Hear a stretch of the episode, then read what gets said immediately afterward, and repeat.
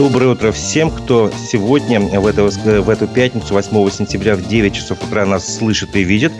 В эфире «Аспекты республики». У микрофона Разиф Абдулин. Еще раз всем доброе утро. Сегодня мы расскажем о событиях в Башкирии, о которых писали средства массовой информации. Послушаем запись фрагмента программы «Аспекты мнений». Вчера у нас был политолог Арсен Шейхметов. Его мы и послушаем. И проведем еще голосование на нашем YouTube-канале. Напомню, трансляция программы идет на наших площадках площадках э, в Одноклассниках, ВКонтакте, а также в Ютубе э, на канале «Аспекты Башкортостана», где я вас прошу оставлять э, свои заметки, комментарии, вопросы, возможно. Ставьте лайки, не забывайте. Итак, давайте начнем с обзора прессы. В Украине погибли еще три уроженца Башкирии. Это Дмитрий Точилкин из Белорецкого района, Анвар Султанов из Мечетлинского района и Янис Рыжов из Уфы. Что интересно, Анвара Султанова э, проводили в последний путь 7 сентября в селе Больше Устекинское. Э, о нем несколько слов хочется сказать, потому что он, во-первых, молодой человек, родился в 2000 году в январе, был призван 9 декабря в ряды вооруженных сил российской армии, где говорят, что он заключил контракт. Вот. И с 24 февраля э, родные его потеряли. Э, он числился пропавшим без вести. И вот только, получается, вчера его похоронили. Стало известно, что он погиб 27 февраля 2022 года, награжден орденом Шеймуратова посмертно. А, общее число погибших э, соотечественников из Башкирии в ходе специальной военной операции достигло 920, то есть 9 сотен э, превысило число, э, приближаемся к тысяче. А, тема специальной военной операции так или иначе по-любому касается, и каждый раз приходят ну, все новые э, новости с разными аспектами. Э, на этот раз телеграм-канал «Осторожно новости», например, сообщил, что в Башкирии бывший боец ЧВК «Вагнер» убил бывшего полицейского. Они подрались в ночном клубе. По данным телеграм-канала, 36-летний Ильшат Хафизов из Белорецка проработал в органах 7 лет, потом он вышел, значит, на пенсию, его комиссовали. Значит, он стал стал лесником. Я отдыхал э, в ночном клубе «Рай», э, получается, в Белорецке с друзьями. Когда э, клуб закрыли, там произошла какая-то некая ссора. Его компания, значит, он с другом поссорился с братьями Вильнуром и Ильнуром. Фамилия не называется, не сообщается. И эта ссора перешла в драку. Дальше один из этих братьев, Вильнур, достал нож, стал им, короче, махать. И бывшего полицейского, в итоге он, получается, скончался до приезда скорой. Его друга, который с ним вместе там бился, удалось спасти. А, вот. Напавших вроде удалось задержать по дороге домой. А, по данным телеграм-канала «Осторожно новости», Вильнур как раз а, в 2021 году получил 6 лет колонии по делу о причинении тяжкого вреда здоровью, повлекшего смерть по неосторожности. Дальше он там подписал контракт с ЧВК «Вагнер» и уехал на специальную военную операцию. А в Белорецк он вернулся из госпиталя, потому что его ранили, он там лишился стопы. Вот. И, в общем-то, родственники погибшего сказали журналистам, что местные средства массовой информации и паблики отказываются писать про эту ситуацию из-за того, что э, предполагаемый, э, ну, получается, правонарушитель ранее служил в зоне специальной военной операции. И в связи с этим я хочу э, запустить голосование на нашем YouTube-канале «Аспекты Башкортостан». Вопрос достаточно простой. Вас тревожат новости о том, что бывшие военнослужащие совершают преступления, вернувшись со специальной военной операции? Да, если вы действительно следите за ситуацией, э, смотрите, что там то и дело э, вот в том или ином регионе России происходят какие-то похожие случаи, там и вплоть до убийств убийства, изнасилования происходят э, именно с тех, кто вернулся со специальной операции. Чаще всего те, кто уже раньше был осужден, э, подписал контракт с ЧВК, вот нет, если вы считаете, что ну, мало ли что бывает, такие единичные случаи, не стоит беспокоиться. Это исключение из правил, все нормально, все хорошо. А, поэтому еще раз э, напоминаю, что на нашем YouTube-канале «Аспекты Башкортостан». А, прошу вас ответить на вопрос. Вас тревожат новости о том, что бывшие военнослужащие совершают преступления, вернувшись со специальной операции. А, два варианта ответа «да» или «нет». Итоги голосования мы подведем в конце программы. Еще одна новость тоже касается специальной военной операции, только не с другой стороны. Э, суд в Екатеринбурге оставил без изменений приговор в отношении жителя Гафурийского района, дезертира, Руслана Гарифулина. Э, в общем, речь идет о суде в апелляционной инстанции. Э, раньше, в июне, Уфимский гарнизонный военный суд признал уже Руслана Гарифулина виновным в самовольном оставлении части в период мобилизации и уже приговорил его к пяти годам лишения свободы в колонии общего режима. А сейчас прошло заседание уже суда апелляционной инстанции. Центральный окружной военный суд рассматривал дело. Он оставил а, решение а, гарнизонного Уфимского военного суда в силе. Об этом сообщил коммерсант Уфимский. Но в материалах суда говорится, что Руслан Гарифулин был призван по мобилизации а, в октябре прошлого года по мобилизации. А в октябре прошлого года он без уважительной причины самовольно покинул а, войсковую часть и уехал к семье. А затем а, в своем районе, в Гафурийском, он пришел в, в отдел полиции, в отдел МВД с повинной. Вот. В общем-то, защита рассчитывала смягчить наказание в апелляционной инстанции. В жалобе юристы указали, что, во-первых, ну, мужчина сам признал свою вину, раскаялся. В общем, впервые привлекается к уголовной ответственности. Еще он высказал желание вернуться, значит, а, в зону боевых действий. Но все эти аргументы не убедили суд. Напомню, его наказали а, на 5 лет лишения свободы в колонии общего режима. Вот, этот товарищ был дезертиром. Вот а другого человека, активистку Рамилю Саитову, которую признали, внесли в список террористов-экстремистов, суд оставил под стражей до 13 октября. Э, это была тоже апелляционная инстанция. Верховный суд Башкирии рассматривал меру пресечения. Ранее Кировский районный суд Уфы как раз и решил, что Рамиля Саитова должна оставаться под стражей ее обвиняют как раз в том, что она призывала к дезертирству. А, в, одной из роликов, в одном из роликов на своем YouTube-канале она обращалась э, к мобилизованным с призывами, с призывами к дезертирству с оружием. Но это версия следствия. Это случилось в ноябре еще прошлого года. Вот. И теперь, значит, ей, э, ее обвиняют в публичных призывах к осуществлению деятельности, направленной против безопасности государства, совершенной в сети. Статья эта появилась в Уголовном кодексе России летом прошлого года. Максимальное наказание по ней 6 лет лишения свободы. Вот. Также продлили арест и главе Госстроя Кириллу Бадикову. Об этом сообщил РБК УФА. А, Верховный суд Башкирии оставил тоже меры пресечения главе Госстроя, бывшему депутату Уфимского горсовета Кириллу Бадику без изменений. И срок его содержания под стражей продлили до 3, до 3 октября. Ну, давайте немножко фабулу напомним, из-за чего его задержали. В марте прошлого года его задержали, значит, э, по делу о мошенничестве при возведении жилищного комплекса «Московский» в Уфе. Вот. Э, тогда же ему предъявили обвинение. Э, помимо него фигурантами дела являются глава компании «Башнафтотранс», депутат Госсобрания Башкирии Игорь Тюрин и финансовый директор Башнафтотранса и Госстройменеджмент Павел Степанов. Вот, собственно говоря, в этот же день, вчера еще позже, коммерсант Уфа сообщил, что Октябрьский районный суд Уфы назначил а, первое заседание по уголовному делу в отношении как раз вот этих всех фигурантов на 13 сентября. Дело будет слушаться судьей Радмиром Гаим Алиевым, сообщает издание. Заседание пройдет в закрытом режиме. Еще продолжим судебные новости. Министерство ЖКХ Башкирии проиграло спор за возврат федеральных средств. Об этом сообщил коммерсант Уфа.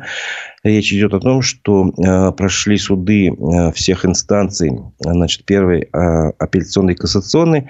Э, и в итоге Э, вердикт суда такой. Э, Министерство ЖКХ Башкирии должно вернуть в бюджет э, Российской Федерации более 67 миллионов рублей. Эти деньги выделялись на строительство и реконструкцию объектов питьевого водоснабжения в рамках проекта «Чистая вода». Тоже коротко фабулу напомним. В 2019 году было подписано соглашение между бывшим замминистра строительства России Максимом Егоровым и замминистра ЖКХ Башкирии Юрием Палтусовым как раз о реализации проекта «Чистая вода в республике». Была утверждена региональная программа, такая же соответствующая. Значит, и, ну, программа обширная.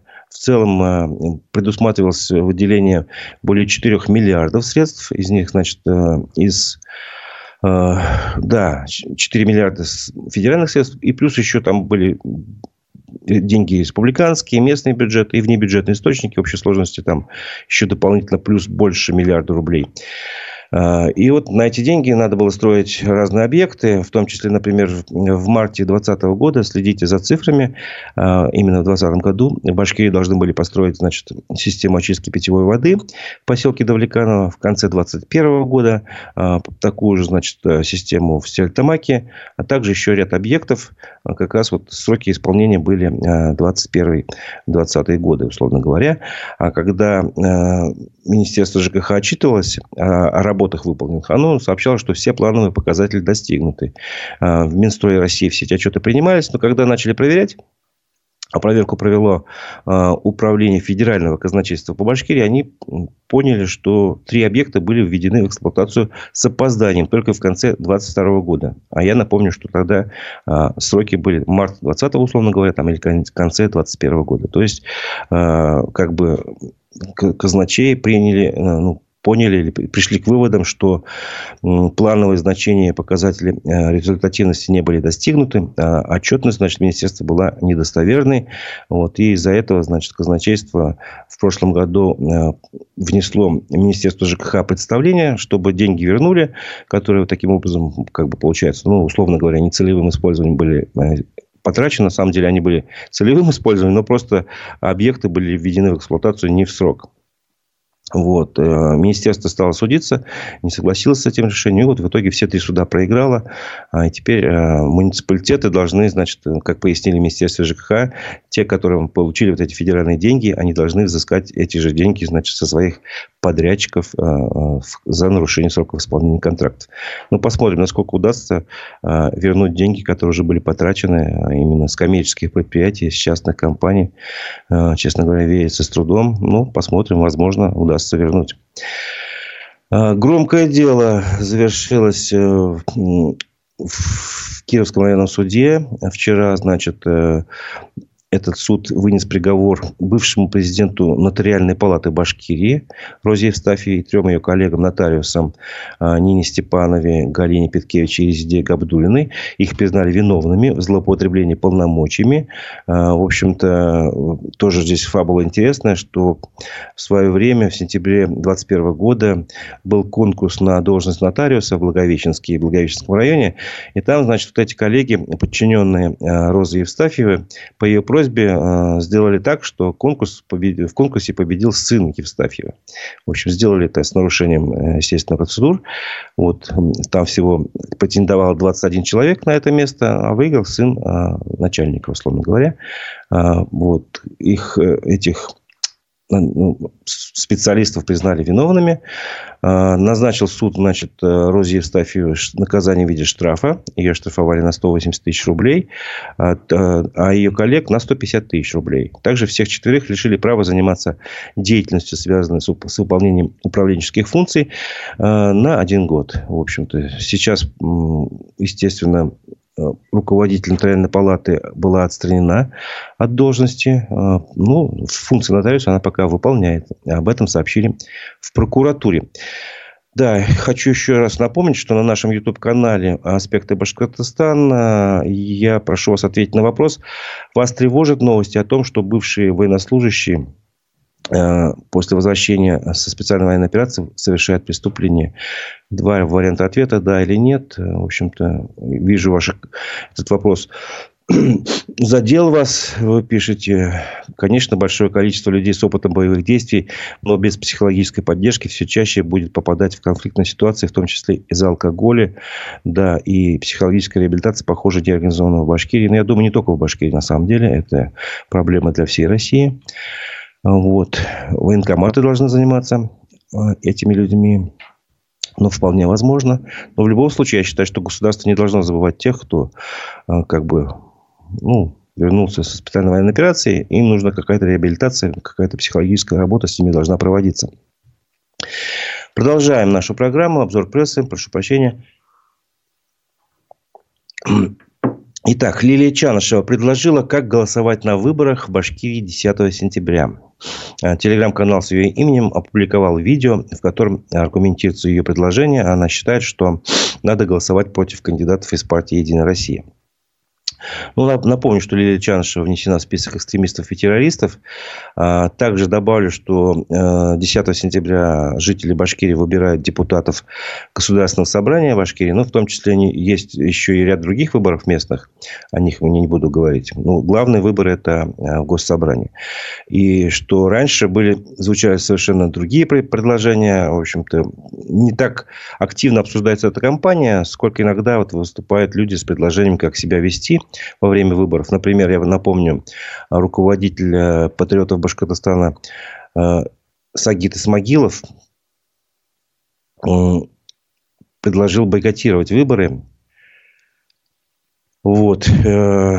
Также с таким же предложением выступали жители села Подольск Хайбельского района.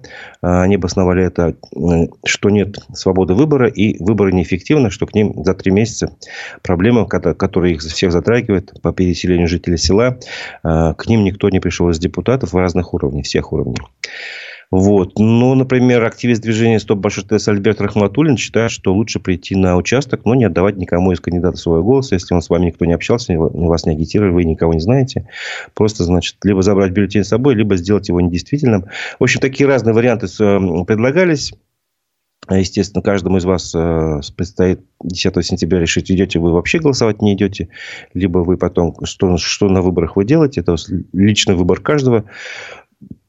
То есть, ну, воспользуйтесь своим правом конституционным выбирать свою власть. Ну, сейчас, поскольку мы заговорили о политике, видимо, самое время прерваться от обзора прессы, потому что вчера у нас был в гостях э, в программе «Аспекты мнений» политолог, э, как раз Арсен Шейхметов.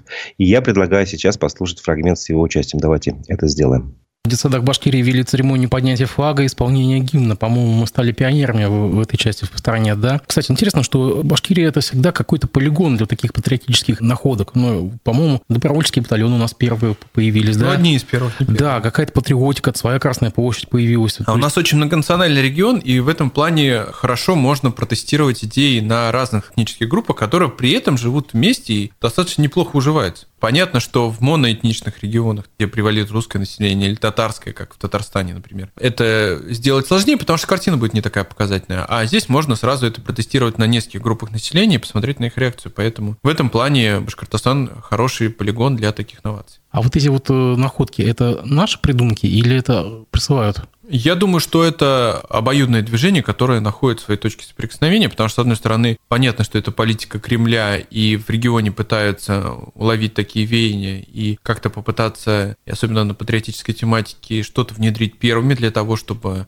и себя проявить, и показать ярко свою лояльность. С другой стороны, понятно, что это политика Кремля и национальные республики, которые считаются у нас традиционно более сложными регионами, чем, там, допустим, области или края, именно за счет своей полиэтничной специфики. Вот, на них, как правило, такие инициативы и опробуются для того, чтобы понять, какой эффект они дадут. Потому что тестировать такую инициативу на моноэтничные, там, условной Калужской области, ну или даже в том же Пермском крае будет не так показательно, как на этнических регионах, которые еще в 90 90-е годы тоже как-то э, заявляли о своей национальной специфике. Есть куда еще двигаться вот в этой эстезии, в патриотической? Может быть, дальше шагнуть на предприятия, на заводах будут поднимать, там, не знаю, в поликлиниках? Я думаю, что это то направление, которое не имеет границ, потому что всегда можно скопировать либо модели, которые существуют, либо реанимировать те практики, которые существовали еще совсем недавно, например, как Ради Хабиров в понедельник, по-моему, выступил с инициативой о том, чтобы ребята в сельской местности, как в свое время тимуровцы помогали селянам, отцы или мужчины, которых отправились на поля СВО. Вот, всегда можно возродить еще и старые практики, добавив модернизацию, адаптировав ее к современным, поэтому здесь пространство для маневра очень большое, и этим, собственно, патриотическая тематика удобна, потому что ты здесь что не предложи, вроде как это полезно,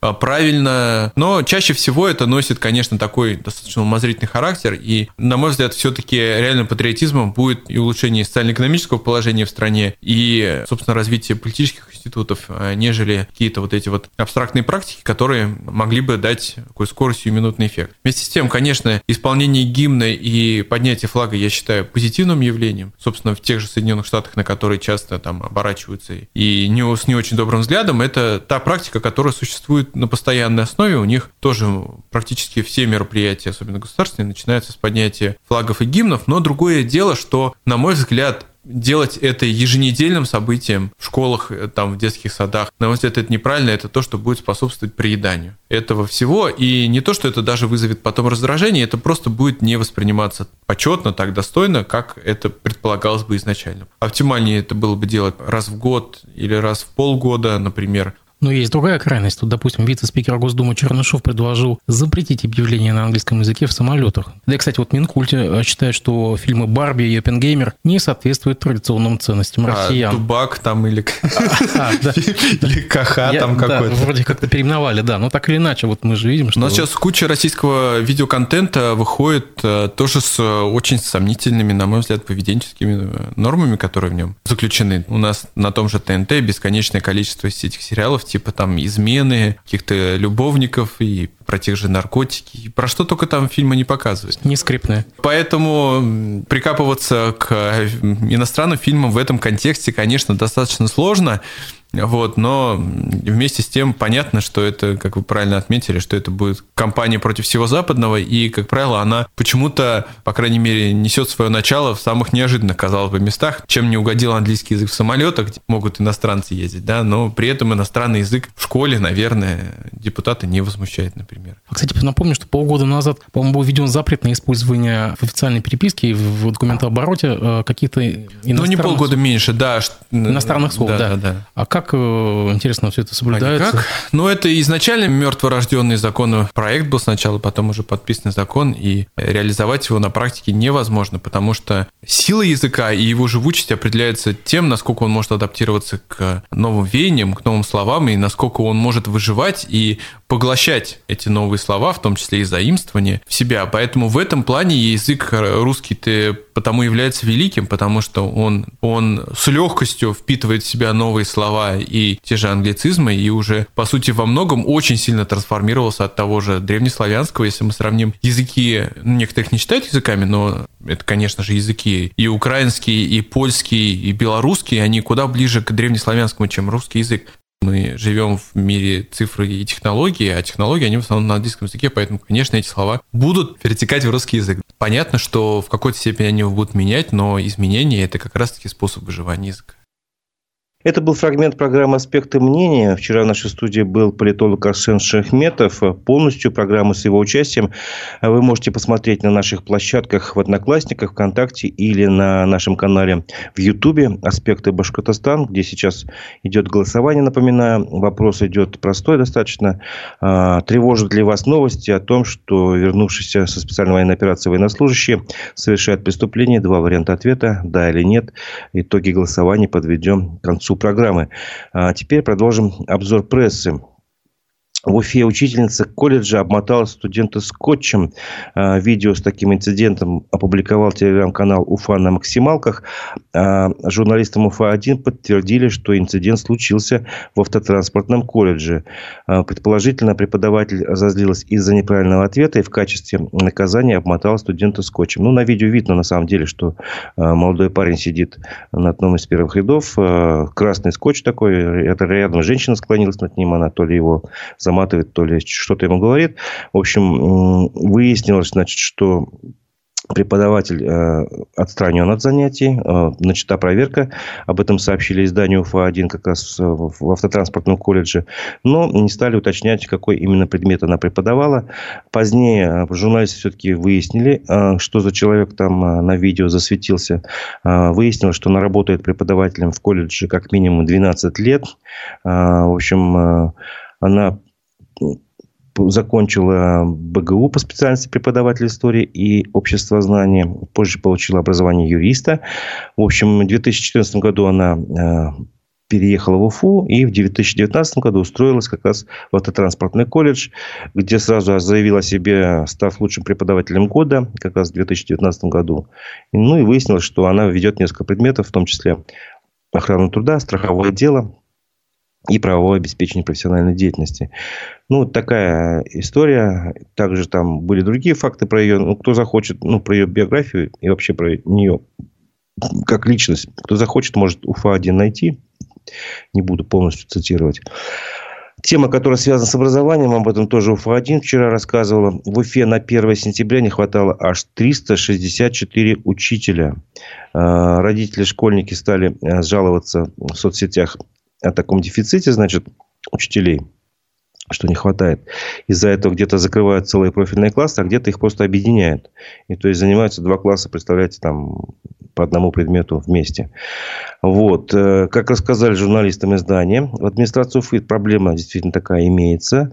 И привели цифры. То есть, по состоянию на 1 сентября количество вакантных мест в школах Уфы составило 364 единицы. Ну, если пересчитать на каждую школу, их всего в Уфе 128. Э, в каждой школе примерно 2,8 рабочего места не хватает. Ну, то есть, по три учителя в среднем э, примерно в каждой школе не хватает. Где-то, видимо, больше, где-то меньше. Но при этом, правда, в администрации добавили, что каждый день э, этих учителей все-таки находят, количество вакансий заполняет, но все-таки проблема существует, имеет место быть. Новость тоже от УФА-1. Жители поселка Зубово, Лайф-3 Уфимского района пожаловались радио Хабирову на стае бродячих собак. С их слов животные нападают на детей.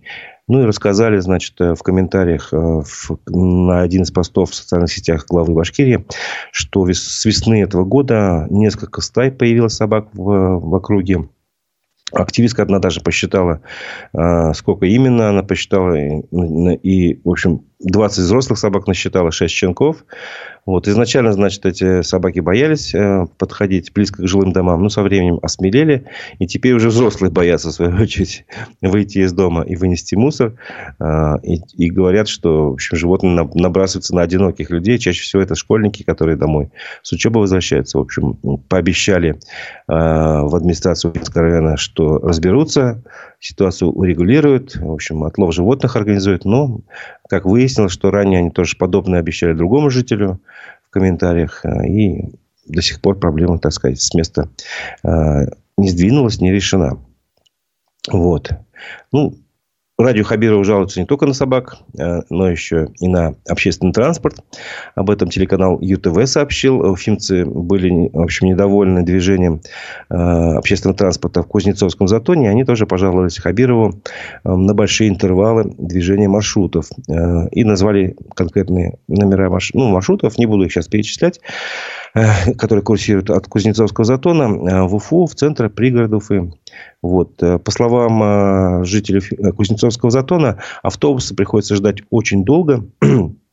При этом случается, что маршруты чаще всего переполнены и проезжают мимо остановок, ну, поскольку им сажать уже некого, поэтому люди остаются и без транспорта фактически. Вот. Ну, что стало известно?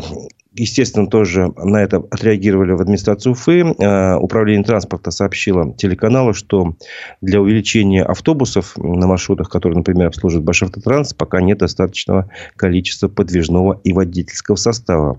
Также такая же проблема значит, и у частных перевозчиков, в том числе э, у УЭП Батырова и Арбат Плюс. Э, это маршруты, которые тоже заезжают в Кузнецовский затон, у них есть. Вот, и поэтому сократить интервал движения пока невозможно. И, да, и, в общем, сообщили такую, в общем-то, стандартную, видимо, фразу. После приема нужного количества водителей с автобусами маршруты начнут ходить по утвержденному расписанию. Но когда это случится, естественно, неизвестно. Так что вот жалуйся, не жалуйся, но дефицит водительских кадров, он по-прежнему остается, как, впрочем, как мы видели в одной из предыдущих э, новостей, дефицит учительских кадров тоже имеется. А, новость из мира транспорта. Часть имущества Башавтотранса выставили на торги. Об этом рассказала РБК УФА. Выставлено два лота. А, значит, э, процедура а, назначен на 29 сентября. Заявки на участие в торгах принимаются 27 сентября. Продается э, недвижимость, часть, вернее, недвижимости Башавтотранса, которая находится у них э, на праве хозяйственного ведения. Это в основном э, здания на улице Гурьевской. Там несколько зданий продаются. Один лот за 48 миллионов рублей примерно продают, а второй лот он подороже, больше 300 миллионов рублей стоит. Это склады разные, тоже на Карайдельской. Мойка там есть машин и много другое. В общем-то, при этом, э, как сообщал ранее РБК, Уфа Башавтотранс отработал прошлый год с чистым убытком в размере почти миллиард рублей. ну, если быть точным, 942 миллиона. А, и это в 33 раза больше, чем в 2021 году. При этом выручка предприятия выросла на 25%. А, ну, в Башавтотрансе прокомментировали, сказали, что это убытки на бумаге. И отмечали, что по факту прибыль без учета амортизации составила 69 миллионов рублей. Но это кому интересно, как у нас сегодня ситуация в общественном транспорте а, складывается. К другим новостям.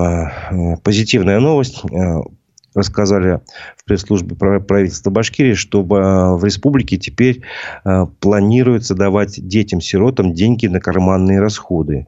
То есть каждый месяц э, на личные нужды планируется, что будут выдавать деньги детям-сиротам. Об этом этот вопрос рассмотрели на заседании правительства. Об этом сообщил премьер-министр Андрей Назаров в своем телеграм-канале. В общем, и он рассказал, что сегодня в 15 центрах содействия семейному воспитанию, сейчас так называются детские дома, видимо. Вот, в республике живут 494 ребенка. Они находятся на полном гособеспечении. Вот, но в то же время а, планируется, что они, а, в общем, дети в возрасте от 10 до 18 лет, их всего таких 409, они будут ежемесячно, каждый месяц получать деньги на карманные расходы. А, по словам Андрея Назарова, так они смогут научиться значит, финансовой грамотности, самостоятельности и будут уравнены в правах детей-сирот и детей, которым деньги на карманные расходы дают мамы и папы. В общем, на эти цели планируется направить 2,5 миллиона рублей и готовятся соответствующие поправки в закон о гарантиях по соцподдержке детей-сирот. А, ну, вот хорошая новость. А, следующая новость а, из мира культуры. Я не знаю, как вы ее оцените, как хорошая или нехорошая, неважно. Я думаю, но тем не менее новость есть. Бизнесмены из Башкирии запустили показ фильма Open Gamer в Татарстане. Они делают это в рамках предсеансного обслуживания, сообщает ресурс местный 116.ru.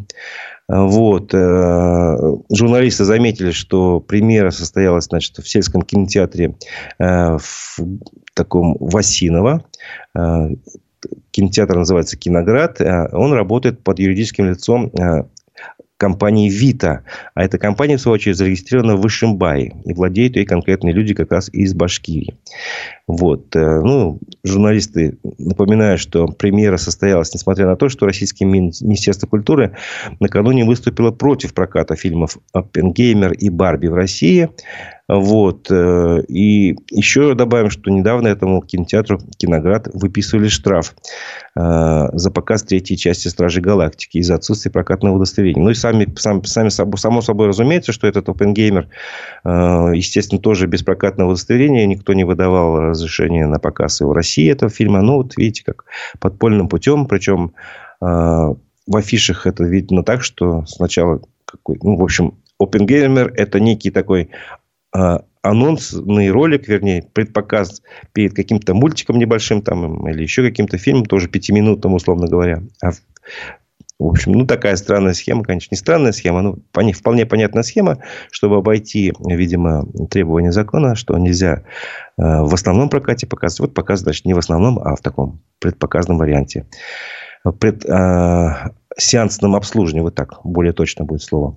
Ну, я посмотрел сайты Уфы, э, где сегодня можно посмотреть э, кино, значит, фильм Gamer Вчера э, в вечерних сеансах это можно было сделать в кинотеатрах Ультра Синема, в торговом центре Ультра и в торговом центре Мир. Так что вот у нас тоже это можно сделать.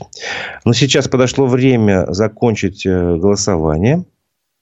На нашем канале «Аспекты Башкортостана» в Ютубе я спрашивал вас, тревожат ли вас новости о том, что военнослужащие, которые вернулись со специальной военной операции, совершают преступление, правонарушение? Два варианта ответа «да» или «нет». Давайте посмотрим и подведем итоги. Итак, очень много комментариев на эту тему, в том числе. А теперь смотрим сам итоги голосования. Странно, может быть, не странно на самом деле. Видимо, это факт. А каждый все сто процентов ответили, что тревожит.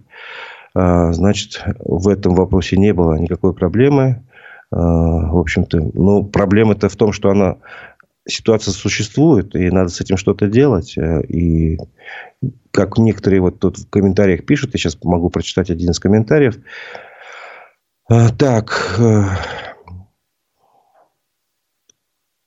Какая психологическая поддержка, сообщает Данил Мансуров. В целом такой бардак творится, что об этом чиновники думают в последнюю очередь, если думают вообще, конечно. Ну да, трудно не согласиться. Я не слышал, по крайней мере, ни одного заявления, сообщения, там, высказывания от чиновников э, любого ранга, что вот у нас эта ситуация, мы понимаем, что есть так называемый ой, могу ошибаться, посттравматический синдром, что ли, как-то по-другому, когда человек, вернувшись с боевых действий, не может адаптироваться к мирной жизни, вот, и ведет себя так, э, как будто бы боевые действия продолжаются. Кстати, об этом фильм Балабанова «Брат».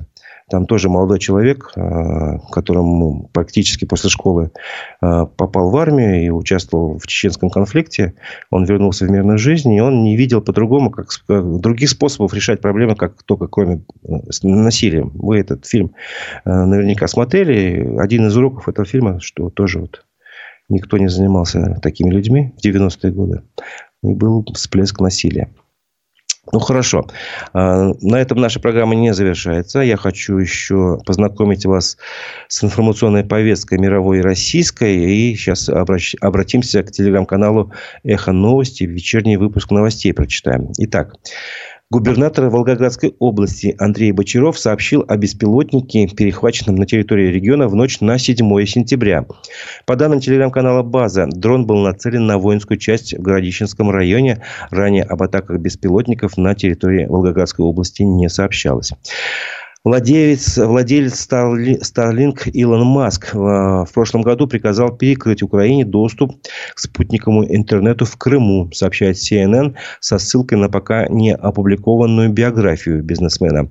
Из-за этого была сорвана атака подводных дронов вооруженных сил Украины. Как утверждается, предприниматель опасался, что Российская Федерация может ответить на эту атаку янерным ударом. А в Санкт-Петербурге отказались от проведения военного парада на 80-летие снятия блокады Олимпиады Ленинграда. Мероприятие должно было пройти 27 января 2024 а, года, следующего года. Но по просьбе Министерства обороны его решили отменить, сообщил губернатор Александр Беглов. Вместо парада на Дворцовой площади организуют выставку военной ретротехники. Соединенные Штаты Америки и Великобритания ввели санкции против 11 россиян, предполагаемых участников хакерской группы Трикбот. В Вашингтоне и Лондоне считают, что они связаны с российскими спецслужбами. Хакеров подозревают в вымогательстве не менее 180 миллионов долларов, а также атаках на сети правительства США. Суд в Москве приговорил самого молодого фигуранта дела о госизмене к шести годам колонии. 21-летний студент из Астрахани Глеб Фердиан также должен выплатить 200 тысяч рублей штрафа. Юноша находился под арестом с октября прошлого года. Его уголовное дело рассматривалось в закрытом режиме. Суть обвинения неизвестна. Москвич Владислав Клюшин по приговору суда в Бостоне получил 9 лет тюрьмы за взлом компьютерных сетей и инсайдерскую торговлю. Россиянина обвиняли в том, что он с сообщниками заработал почти 100 миллионов долларов на торговле ценными бумагами, используя доступ к закрытой информации. Банк России продлил ограничения на снятие наличной валюты до 9 марта 2024 года. Такое решение в Центробанке объяснили санкциями, которые по-прежнему запрещают стране покупать валюту западных стран. При этом, как отмечает коммерсант, э, регулятор снял ограничения на продажу банками наличной валюты населению. Это был выпуск новостей, вечерний выпуск новостей телеграм-канала «Эхо новости». А, на этом я с вами попрощаюсь, но наша редакция не прощается. Сразу а, после 10 10 часов э, планируется программа «Аспекты городских, э, городской среды». Ведущие Олег Арефьев и Руслан Валиев познакомят вас с новостями из городской жизни. Я думаю, будет очень интересно всегда. Эта программа пользуется популярностью. Так что настройтесь после 10 часов на нашей площадке в Одноклассниках, ВКонтакте или в Ютубе. Канал «Аспекты Башкортостана». А теперь я на этом с вами прощаюсь. А у микрофона был Разив Абдулин. Всего доброго. До новых встреч в эфире.